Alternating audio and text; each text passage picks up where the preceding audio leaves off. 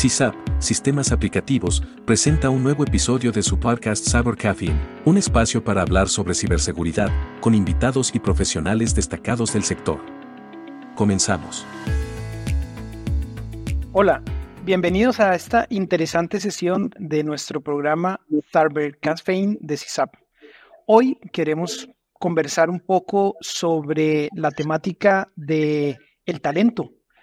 Ciberseguridad pues ha venido evolucionando, ha venido creciendo la demanda en las organizaciones y esto ha generado, un, llamémosle un cuello de botella en conseguir talento especializado. Hoy queremos conversar con ustedes eh, los retos que estamos observando en temas de generación, de desarrollo de talento en ciberseguridad y ver qué eh, perspectivas pueden tener nuestros invitados de hoy sobre este tema y recomendaciones. Para esto, pues nos acompañan Federico Jiménez y Juan Bustos. Federico, muy buenas, ¿cómo te encuentras? ¿Cómo estás, Andrés? Muy bien, buenos días, Juan. Eh, muchas gracias por la invitación. Muy contento de poder participar en un tema tan importante. Gusto saludarlos. Gracias. Igualmente. Federico, pues nos acompaña desde el Colegio de Profesionales de la parte de informática y computación en Costa Rica. Esta es una organización que agremia a los profesionales y pues les da ese, esa representación eh, institucional eh, a la profesión. Federico actualmente se desempeña como el director ejecutivo del colegio y pues apoya todo el desarrollo de, de, de la profesión en Costa Rica. Por otra parte, nos acompaña también el señor Juan Bustos. Juan desempeña hoy como eh, para CISAP en Costa Rica. Y Juan, buenos días, te dejo que te presentes. Hola Andrés, qué gusto saludarte. Hola Federico, igualmente un placer saludarlos y qué bueno encontrarnos en este espacio para conversar de estos temas que creo que son muy importantes. Bueno, entrando en materia, eh, es, muy común escuchar la cifra de eh, más o menos un faltante de 3 millones, 3 millones y medio de, personas que puedan dar soporte en, ciberseguridad a nivel mundial. Pero pues si conversamos un poco de esto, eh, sobre el talento humano en Latinoamérica, ¿qué desafíos específicos eh, estás viendo Federico, desde el, desde el ámbito de los profesionales de, tecnología y qué puedes tener tal vez de, insights que hayan llegado al colegio. Sí, muchas gracias Andrés. Eh, definitivamente hay organismos que se especializan en, en, preparar reportes, digamos, la CEPAL es una de esas, donde emite un informe que es el futuro del empleo para el 2023 y definitivamente ellos dicen que de aquí al 23 al 27 se va a estar experimentando un, un crecimiento de alrededor de un 30% en los profesionales en ciberseguridad. Obviamente, esos son, en América Latina, estamos un poquito más eh, rezagados, no estamos creciendo a esos niveles definitivamente y que lo requiere el mercado. Eh, a ver, ahí existe una disyuntiva que es tal vez el, principal desafío que, que vemos que se está presentando es que no tenemos suficientes programas de formación, digamos, a nivel universitario, ya que la mayoría de nuestros profesionales están preparados a base de conocimiento empírico, de pruebas, de prácticas, pero eh, también de certificaciones. Entonces creemos que el gran reto ahí va a ser eh, lograr formar y desarrollar programas de educación superior para poder ir preparando más sólidamente a los profesionales en el campo de la ciberseguridad. Ok. Federico, pues muy interesante estos datos que nos estás presentando de un crecimiento de un 30% de demanda en la parte de ciberseguridad a nivel mundial y comprendemos que tal vez en Latinoamérica ese, ese número vaya a ser inferior. Pero siendo llamemos un poco realistas, podríamos estar hablando de un 15, un 20% de, de esa demanda. Si lo mezclamos con la otra información que nos dabas de los programas de desarrollo, lo que me viene a la mente es un asunto de, del tiempo y la velocidad con la que se puede preparar una persona. O sea, podemos ir a la universidad, la universidad va a tener un periodo de, preparación eh, que por lo general van a ser tres o cuatro años. Si lo hablamos de, de, certificaciones, probablemente certificaciones técnicas en seis meses o un año se vayan a obtener, pero a esto hay que agregarle el componente adicional de la experiencia. Entonces, te quería preguntar, Juan, hay, hay una iniciativa que se llama Boomer Nunca Más, orientada como a poder solventar este reto de, tener profesionales disponibles en este momento. Cuéntanos un poquito cómo podría apoyar esta iniciativa para integrar a personas mayores de 45 años en la industria de la ciberseguridad. Sí, claro, Andrés. Y, me parece muy importante lo que mencionaba Federico, porque yo creo que esos esfuerzos y esa realidad de crecimiento que, las estadísticas hablan, eh, van acompañados de todo un programa de formación y eso está bien. Sin embargo, eh, casualmente al dato que vos diste de 3.5 millones de personas que se requieren en el área de ciberseguridad a nivel global, eh, hicimos un ejercicio en Boomer Nunca Más con respecto de cuánto tomaría a la sociedad cubrir esta necesidad. Y nos dio el dato, este, un modelo de inteligencia artificial que tomaríamos más de 35 años y sin incluir toda la demanda que se va sumando año a año. Entonces, eh, eso nos reta a tener enfoques diferentes y un enfoque que estamos tratando de impulsar es aquel que eh, tiene que ver mucho con lo que hablabas vos de la experiencia. Hoy en día tenemos un gran grupo de profesionales en, tecnología, en computación, en informática, como quiera que le llamemos en los diferentes países, eh, que tienen edades mayores a 45 años y han venido siendo muy exitosos en sus organizaciones, en sus empresas. Sin embargo, van, comienzan a experimentar el ciclo normal de una obsolescencia tecnológica o profesional. Y eso es una realidad porque las generaciones comienzan a mover a otras generaciones. Entonces, Boomer Nunca Más lo que está proponiendo es que este grupo de personas profesionales en informática, en tecnología, en computación, que tienen vasta experiencia, que conocen muy bien los procesos normales de tecnología en la organización, se reinventen en especialistas de ciberseguridad. Esto quiere decir que aparte de tener a todo el número de jóvenes que están estudiando en las universidades que requieren esos cuatro o cinco años o más para terminar de formarse y luego unos años más para tener la experiencia, podemos sumar a este grupo de personas, a esta, a esta población, gente madura, gente con mucha experiencia, y esto lo que permite es tratar de cerrar esa brecha que a todos nos, nos interesa.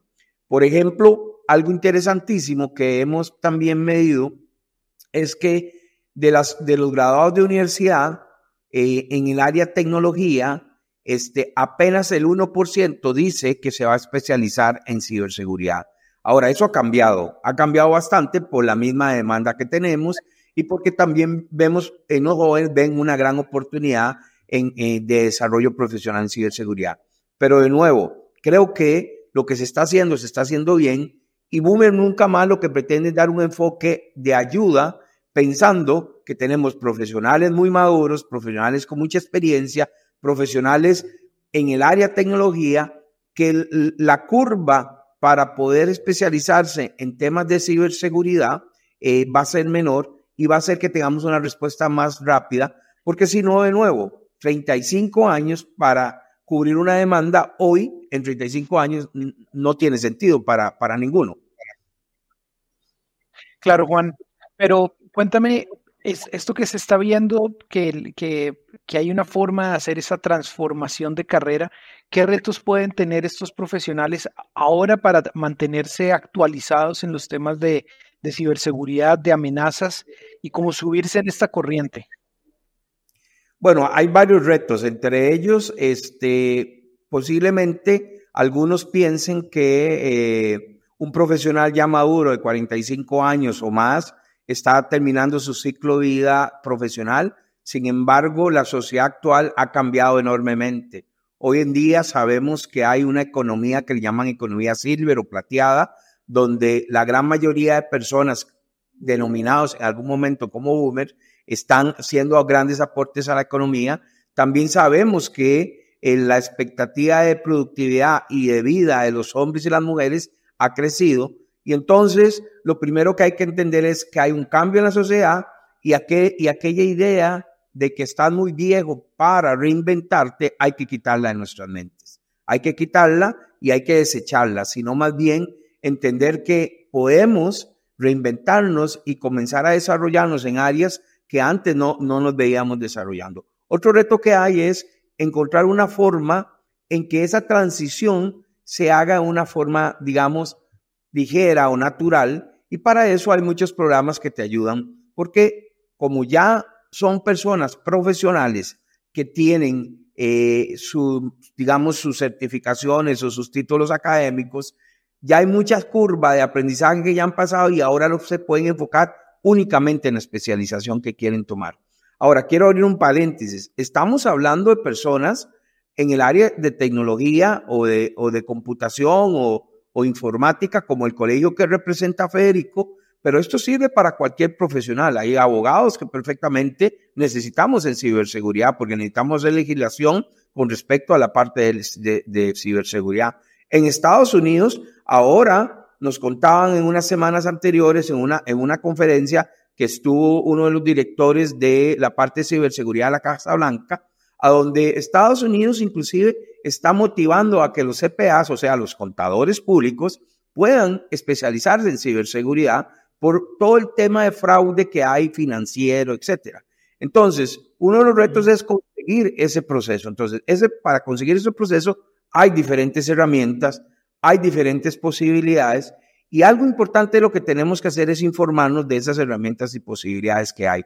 Por ejemplo, hoy en día tenemos, contamos, hablando de inteligencia artificial, que, que es, digamos, lo que está impactando hoy en día a nuestra sociedad, tenemos modelos de inteligencia artificial que te permiten hacer ese roadmap de carrera de acuerdo a mi perfil. Entonces yo puedo entrar a un modelo de inteligencia artificial, por ejemplo, a Nice Match, es un modelo que se encuentra en la tienda de GPTs, de ChatGPT, y decirle, yo soy un informático de 45 años, de 50, toda mi vida he trabajado en el área de desarrollo de aplicaciones, tengo experiencia en, en una otra, en otros temas, y quiero reconvertirme en, el, en la parte de ciberseguridad y este modelo de inteligencia artificial te da toda una ruta, alternativas, contactos y recursos que uno puede tomar y, poder comenzar a trabajar ese, proceso de reinvención. Oye, qué interesante está todo esto que nos mencionas, sobre todo el apoyo de la guía eh, basada en artificial.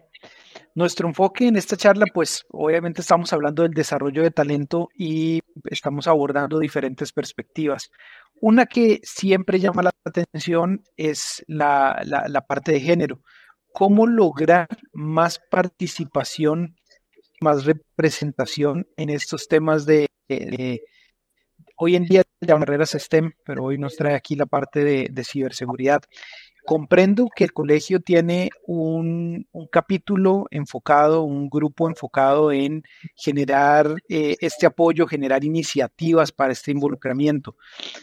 Federico, ¿qué estás viendo en el avance de la brecha de género en ciberseguridad y acciones específicas que nos puedas contar y que tal vez nos podamos llevar nosotros también para apoyar en esas acciones? Sí, gracias. Eh, tal vez antes de responderte la pregunta, Andrés, eh, hacer solo un comentario de lo que mencionaba Juan, muy interesante, porque la ciberseguridad es transversal, ¿verdad? O sea, está en todos los campos de la vida.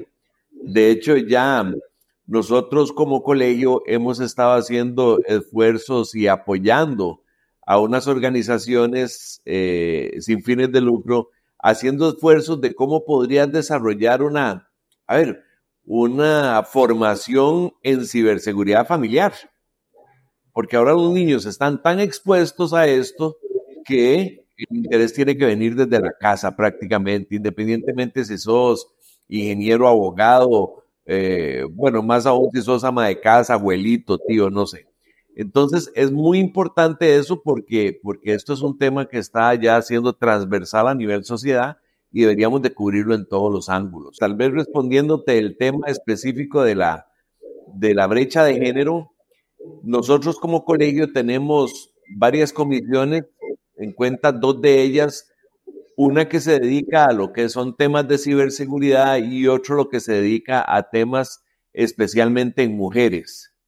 Eh, ya sabemos que, bueno, que la, la, educación temprana, en realidad, para poder llegar a, esa, a ese mercado, son las, las mujeres, eh, pues también es una, una estrategia que hay que tomar que es válida, pero volvemos al mismo punto, va a ser un proceso de años.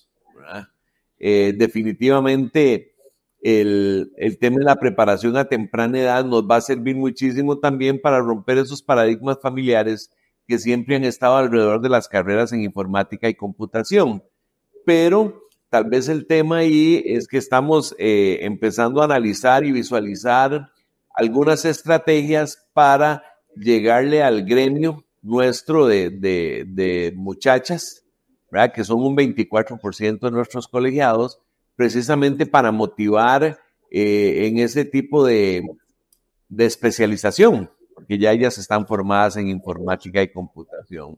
Ahora, lo interesante sería hacer esfuerzos más allá de eso y descubrir, como bien lo mencionaba Juan, las abogadas, las, eh, digamos, las eh, administradores de negocios, etcétera, etcétera, porque en todo lado eh, propaga, propaga la ciberseguridad. Esto, esto que mencionas, Federico, del tema de, de la educación temprana, me, me, nace la pregunta entonces de, de, cuál es el papel que hoy están jugando estas instituciones educativas, llamémosle por ejemplo colegios profesionales, eh, para fomentar esa cultura y ese desarrollo desde, desde estas edades tempranas? ¿Crees que se está haciendo algo o podríamos colaborar todavía aún más? Yo creo, en el caso específico del colegio, nosotros hemos estado haciendo esfuerzos ya bien dirigidos y serios en términos de eh, hacer contactos con organizaciones, como te digo, sin fines de lucro, donde hay mucho riesgo también social, que es donde, donde hemos empezado a hacer esa labor y donde hemos identificado que ahí se podría hacer algo muy interesante, empezar a agarrar los niveles, porque son organizaciones que tienen apoyo desde preescolar, escolar, etcétera, etcétera. También hemos estado haciendo un esfuerzo y hemos estado conversando con con el Ministerio de Educación, precisamente para poder coordinar esas visitas a las diferentes escuelas, porque en realidad es a nivel de escuela, para empezarlos a fomentar ese, ese, a ver, ese conocimiento o, esa, o esas ganas de conocer un poquito más sobre, sobre las carreras de, de, ingeniería. Y al mismo tiempo, pues de ahí, hablar de todos estos temas de ciberseguridad, que como te decían, Hace un par de semanas tuvimos una, una charla muy interesante con, con un organismo no, digamos, sin fines de lucro y la preocupación que tenían ellos, que la preocupación que ahora nos une a nosotros también, es todo el tema de la niñez y la adolescencia. Entonces ahí se habría otro capítulo que dice, bueno, pero es que eh, los niños que están siempre en la casa o un buen tiempo en la casa, de tal vez los papás o los abuelitos, que son los que generalmente juegan un papel importante en la formación, no tienen ningún conocimiento de cómo saber qué están viendo, cómo saber cómo buscar por dónde pasaron, o sea, ese tipo de cosas a nivel básico, pero de protección temprana también a los niños, ¿verdad? Porque ya un chiquito de 9 o 10 años hoy tiene una, un conocimiento eh, eh, para bien y para mal, ¿verdad? Porque ven cosas muy lindas desde el punto de vista de ciencias, biologías, etcétera, pero ven cosas muy feas desde los otros puntos de vista de bullying, desde los puntos de vista de sexo y todo este tipo de cosas. Entonces, yo creo que también ahí trasciende, trasciende lo que es la preocupación por la, por la capacitación en términos de ciberseguridad. El, vean que hemos venido en la conversación hablando de, de, del desarrollo del talento. Eh, conversamos sobre cómo eh, tal vez extender o incursionar con personas que no están en el área de ciberseguridad, pero que tienen más de 45 años. Hablamos sobre la educación de, los jóvenes que se están comenzando a desarrollar. Hemos pasado por la brecha de género y, ahorita Federico nos, nos pone en la mesa un asunto que es los menores de edad, que también pues no están como una fuerza laboral, van a llegar en algún momento, pero desde ahí vamos a tener que trabajar. Entonces, Juan, en la, parte de, impacto que nos puede generar la inteligencia artificial eh, en el campo de la ciberseguridad, ¿cómo podríamos tal vez explotarla para que nos permita generar competencias. Y viste que venimos hablando de un, de de un espectro como muy amplio, ¿no? O sea, tal vez podemos, eh, nos diste un ejemplo de la inteligencia artificial para redirigir carrera, pero vamos a tener también para los tips que necesiten los padres para los chicos o chicos que están en desarrollo. Entonces, ¿qué nos puedes comentar sobre cómo has visto eh, estos modelos de inteligencia? para explotar el desarrollo de, competencias y también digamos que sean como nuestro aliado? Qué buena pregunta, Andrés, porque verdaderamente creo que la inteligencia artificial generativa que estamos experimentando todo hoy en día eh, abre muchas posibilidades y posibilidades en todos los sentidos, pero también nos permite tener, eh, ampliar las capacidades como seres humanos que tenemos. Por ejemplo, Hoy en día también se está hablando de la inteligencia artificial con asistentes personales, ya basados en inteligencia artificial, donde cada uno de nosotros va a tener un asistente personal, posiblemente nosotros como, como empresarios o ejecutivos, para generar agendas, para generar, ayudar a contestar correos, posiblemente inclusive para ver cuál es, cuál es la mejor forma de, llevar algún tema de, la oficina o algún tema particular de conocimiento de algún tema que estemos trabajando, hablando con alguien, pero se está hablando de esos, de esos asistentes personales también para niños, para la parte de protección de la información, de su imagen y también para la parte de protección de ellos como seres vulnerables que pueden estar siendo afectados de una u otra manera. Recientemente, la semana pasada, se celebraba el Día Internacional de la Seguridad en Internet, ¿verdad? Y hablábamos en algunos otros medios lo importante que es la higiene digital, ¿verdad? Así como los padres nos enseñaron a que hay que lavarse los dientes, lavarse las manos, estornudar, estornudar con, con el bra en el brazo para, con la boca cerrada, etcétera, ¿verdad? Todo eso que son temas de higiene, pues también hay una higiene digital que es cómo interactuamos con la Internet, cómo interactuamos con las aplicaciones, cómo vivimos en una vida cada vez más conectada, más, más relacionada y más más y más eh, interactuando con modelos de inteligencia artificial y también con temas de tecnología.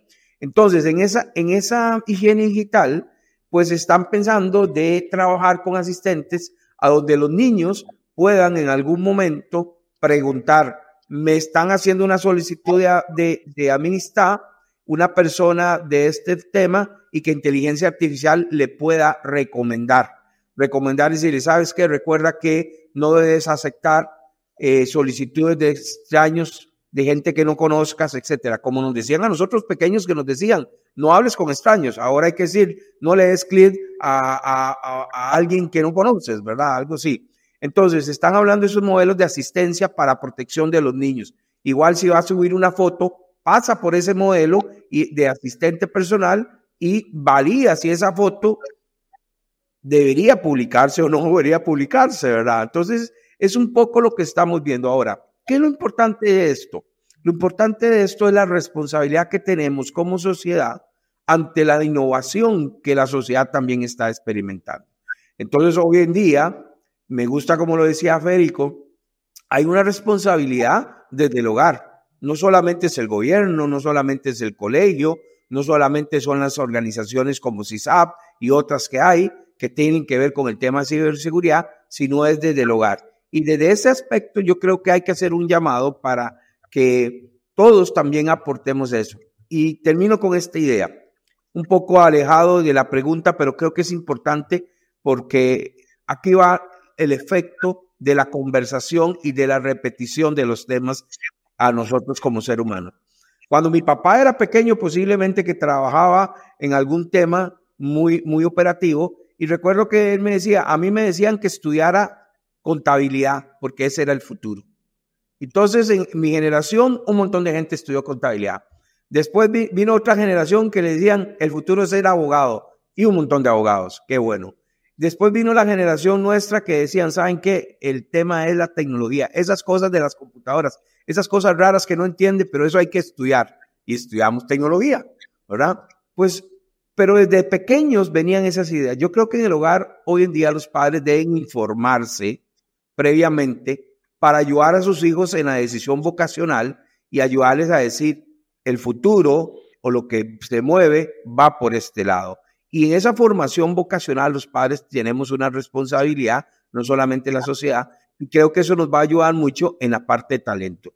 Y de nuevo, muy importante considerar que hay un nuevo enfoque, que es el enfoque de toda una generación que va a vivir más años y que está lista para ser productiva como la generación que hemos hablado, mayores a 45 años.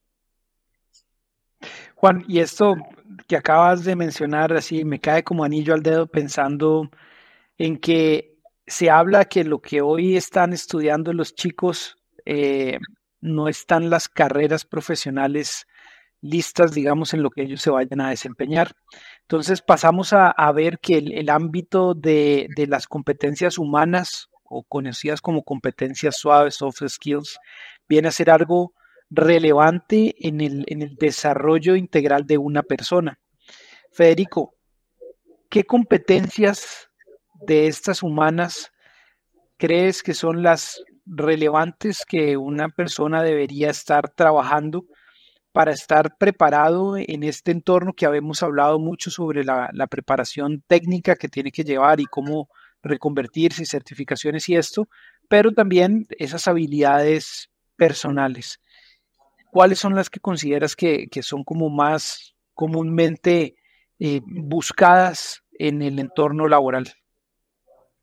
Sí, digamos, si nos enfocamos de lleno en términos de la ciberseguridad como tal, pues ahí ocupamos no solo el liderazgo, no solo el trabajo en equipo, pero sí una comunicación puntual, porque generalmente estás tratando un tema de crisis entonces tenés que ser muy eficiente con el manejo del tiempo y tenés que ser muy ágil a la hora de, resolver, pero también en lo que es un, tema de pensamiento crítico, ¿verdad? O sea, que ya vas, ya vas armando tu estructura, tu estructura mental empieza a cambiar y eso va a impactar totalmente en la resolución de problemas, ¿verdad? O sea, el manejo del tiempo ni para qué decirte. Hay, en muchas, en muchas eh, profesiones o en muchas especialidades, esas son habilidades que, en realidad si no las tenés no te afectan, ¿verdad? Pero si vamos al caso de la ciberseguridad, ocupas una, a ver, es un tema de reacción inmediata, como si estuvieras hablando de un, de un cuarto de, de, emergencias en un hospital.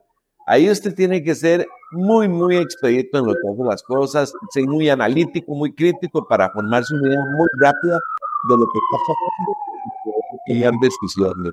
Entonces, la flexibilidad, eso prácticamente ya tiene que estar en el ADN de, estos profesionales. Muy diferente, como te digo, a, las carreras que ahora, y vos los mencionabas, ¿verdad? Porque todavía dicen, bueno, es que eh, las carreras del futuro ni siquiera están delineadas. El impacto que vamos a tener sobre todo con la inteligencia artificial, ¿verdad? Porque inteligencia artificial más analíticos, inteligencia artificial más seguridad, inteligencia artificial más todas las especialidades que tenemos en, en el área tecnológica, eso está redefiniendo el futuro de todo lo que va a ser, digamos, las habilidades y los conocimientos que deberíamos de tener. Pero hoy por hoy, definitivamente, esos son un conjunto de habilidades que creo son muy necesarias para un perfil en ciberseguridad.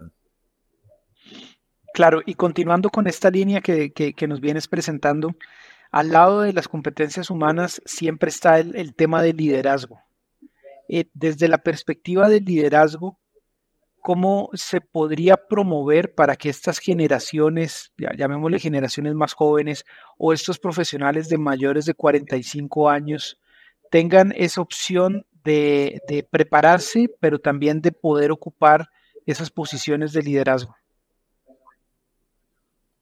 Muy importante, muy importante porque muchas veces nos quedamos en el tema técnico, ¿verdad? O sea, somos técnicamente muy sólidos, muy robustos, pero no nos logramos comunicar con las organizaciones, con el negocio.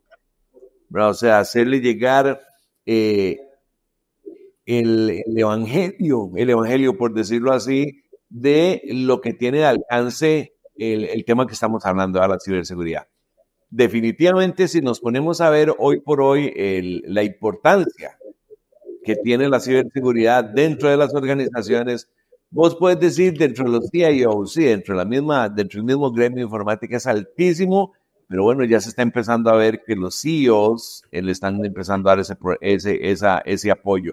Pero si no hay resultados, definitivamente lo que hace perder la credibilidad. Entonces el liderazgo va mucho en eso.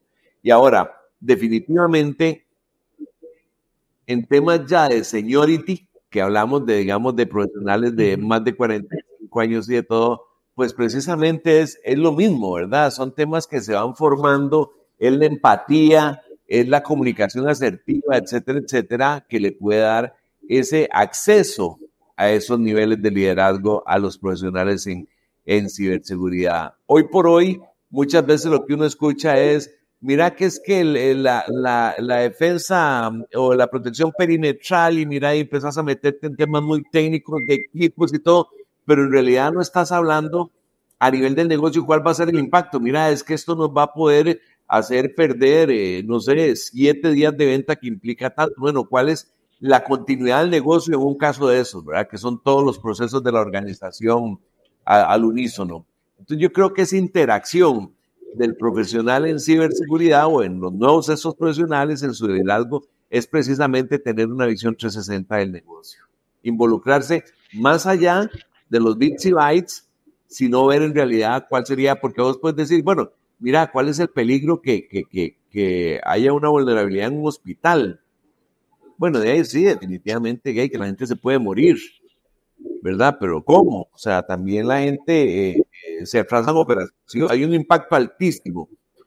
Y obviamente, sí, hay que conocer que la versión de los sistemas operativos tienen que estar al punto, que la que la, digamos que las configuraciones tienen que estar en su nivel óptimo, pero yo creo que eso es un componente muy importante en, en, en los informáticos, en los ingenieros, que, que digamos que esa formación de aquí para atrás no era tan fuerte, ¿verdad? O sea, no era tan fuerte porque esas habilidades, como vos siempre estabas metido en un cuarto, porque esa era la vida del informático, no tenías que tener tanta relación con la, con la organización. Entonces, si liderazgo sí se vio un poco. Ahora sí, definitivamente se está, se está, digamos, fomentando mucho más. Ahora es muy necesario. Pero, ah, Andrés, permíteme.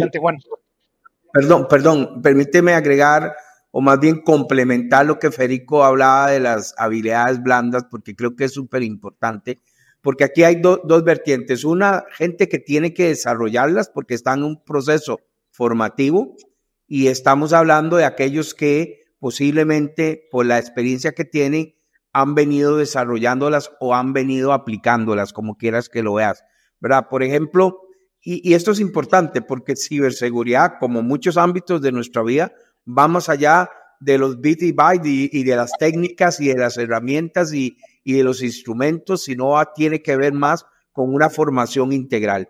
Y creo que a veces se nos olvida eso también, se nos olvida eh, la integralidad de, un, del ser humano y cosas que tenemos que, ir desarrollando paralelamente. Hoy en día, ser un excelente técnico en análisis de vulnerabilidades o en, en la parte de respuesta a incidentes o forense es muy necesario.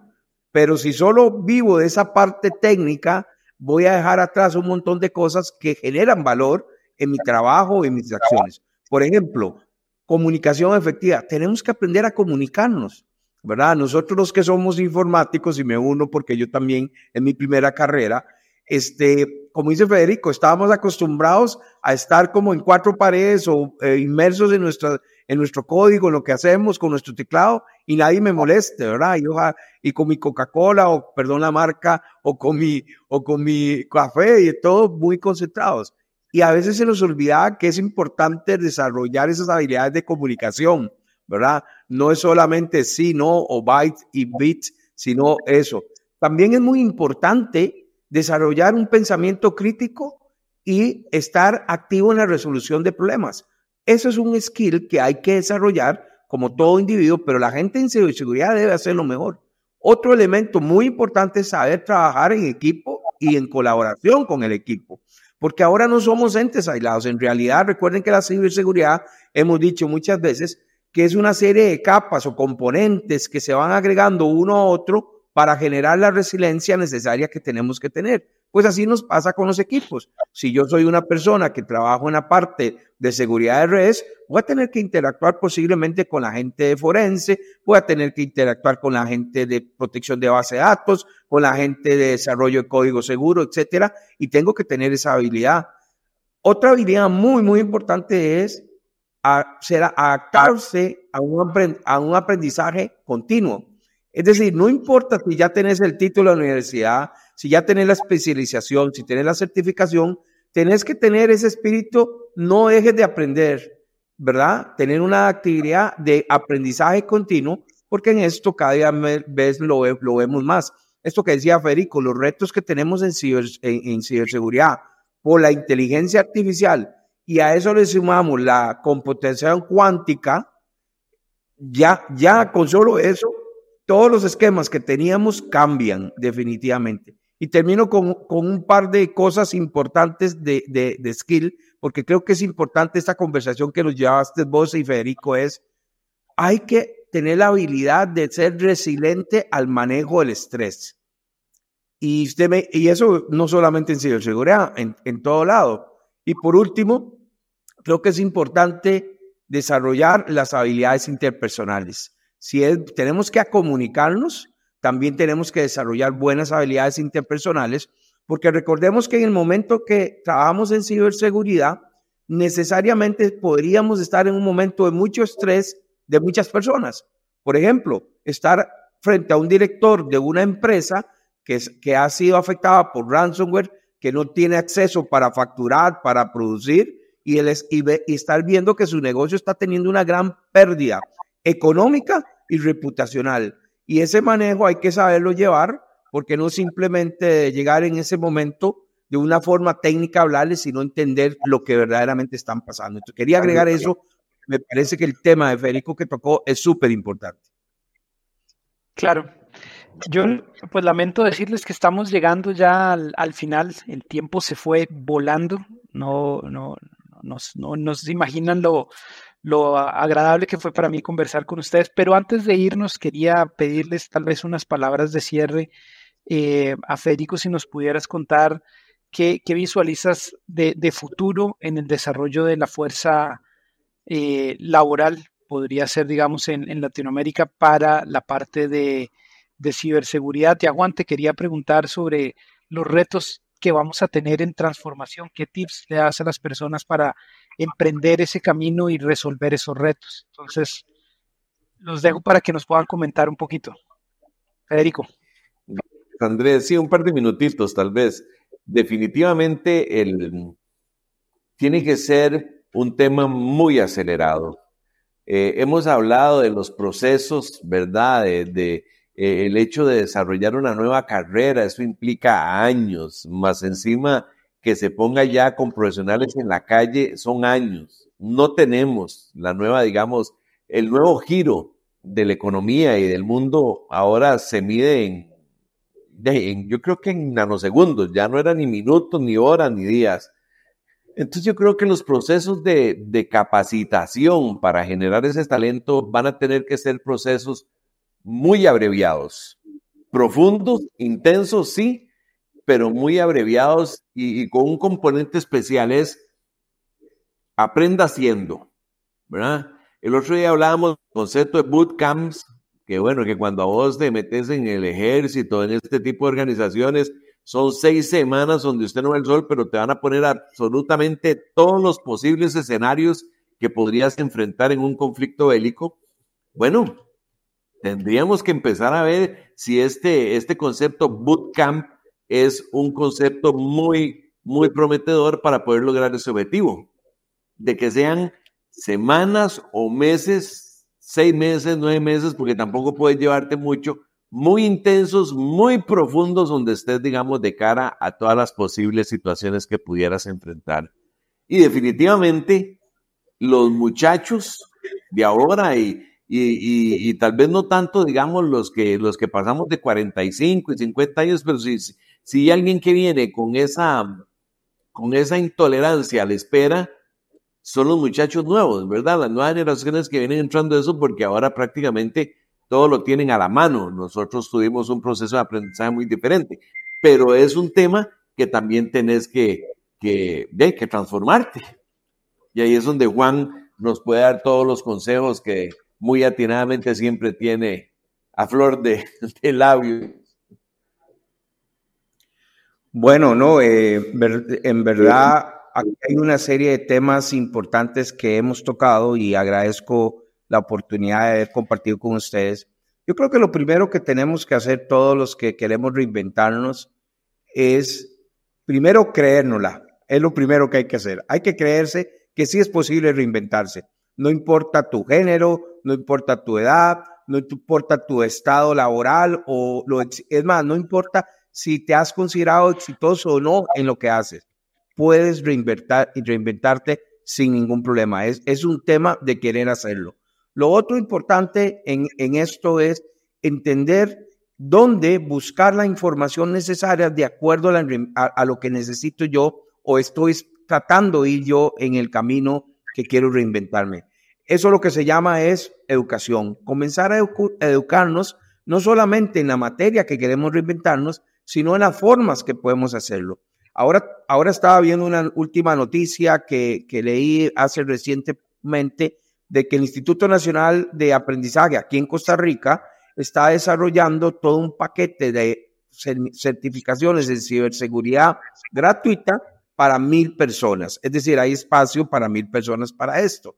Entonces, si yo comienzo a buscar noticias sobre a dónde hay certificaciones de ciberseguridad, a dónde, a dónde hay procesos de, de educación, de formación, vas a encontrar muchos recursos. Y recursos no solamente del área de gobierno, que están también impulsando eso, sino de los colegios profesionales, como bien lo decía Federico, que están haciendo alianzas con algunas otras organizaciones, de los fabricantes en tecnología. Sabemos que Cisco, Microsoft, Oracle y así puedo seguir, eh, siguen manteniendo perfectamente eh, eh, rutas de educación. Bueno, muchas gracias a, ambos eh, por la participación, por el tiempo que le dedicaron hoy a este tema, a la audiencia. gracias por habernos seleccionado para, para escucharnos y los esperamos en una siguiente edición de Cyber Caffeine by CISAP. Hasta luego.